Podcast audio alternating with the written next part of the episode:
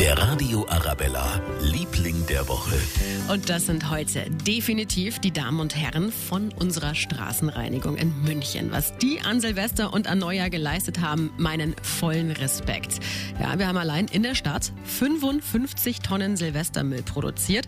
Ja, und dann sind 200 Leute ab halb eins unterwegs gewesen, um zu kehren und die Straßen und Gehwege wieder sauber zu machen. Am Friedensengel zum Beispiel war der komplette Europaplatz noch in der Nacht wieder wie geschleckt. Ein herzliches Dankeschön vom Arabella-Team und es gilt natürlich auch für alle, die in München und der Region ihren Dreck selber weggekehrt haben. Der Radio Arabella, Liebling der Woche.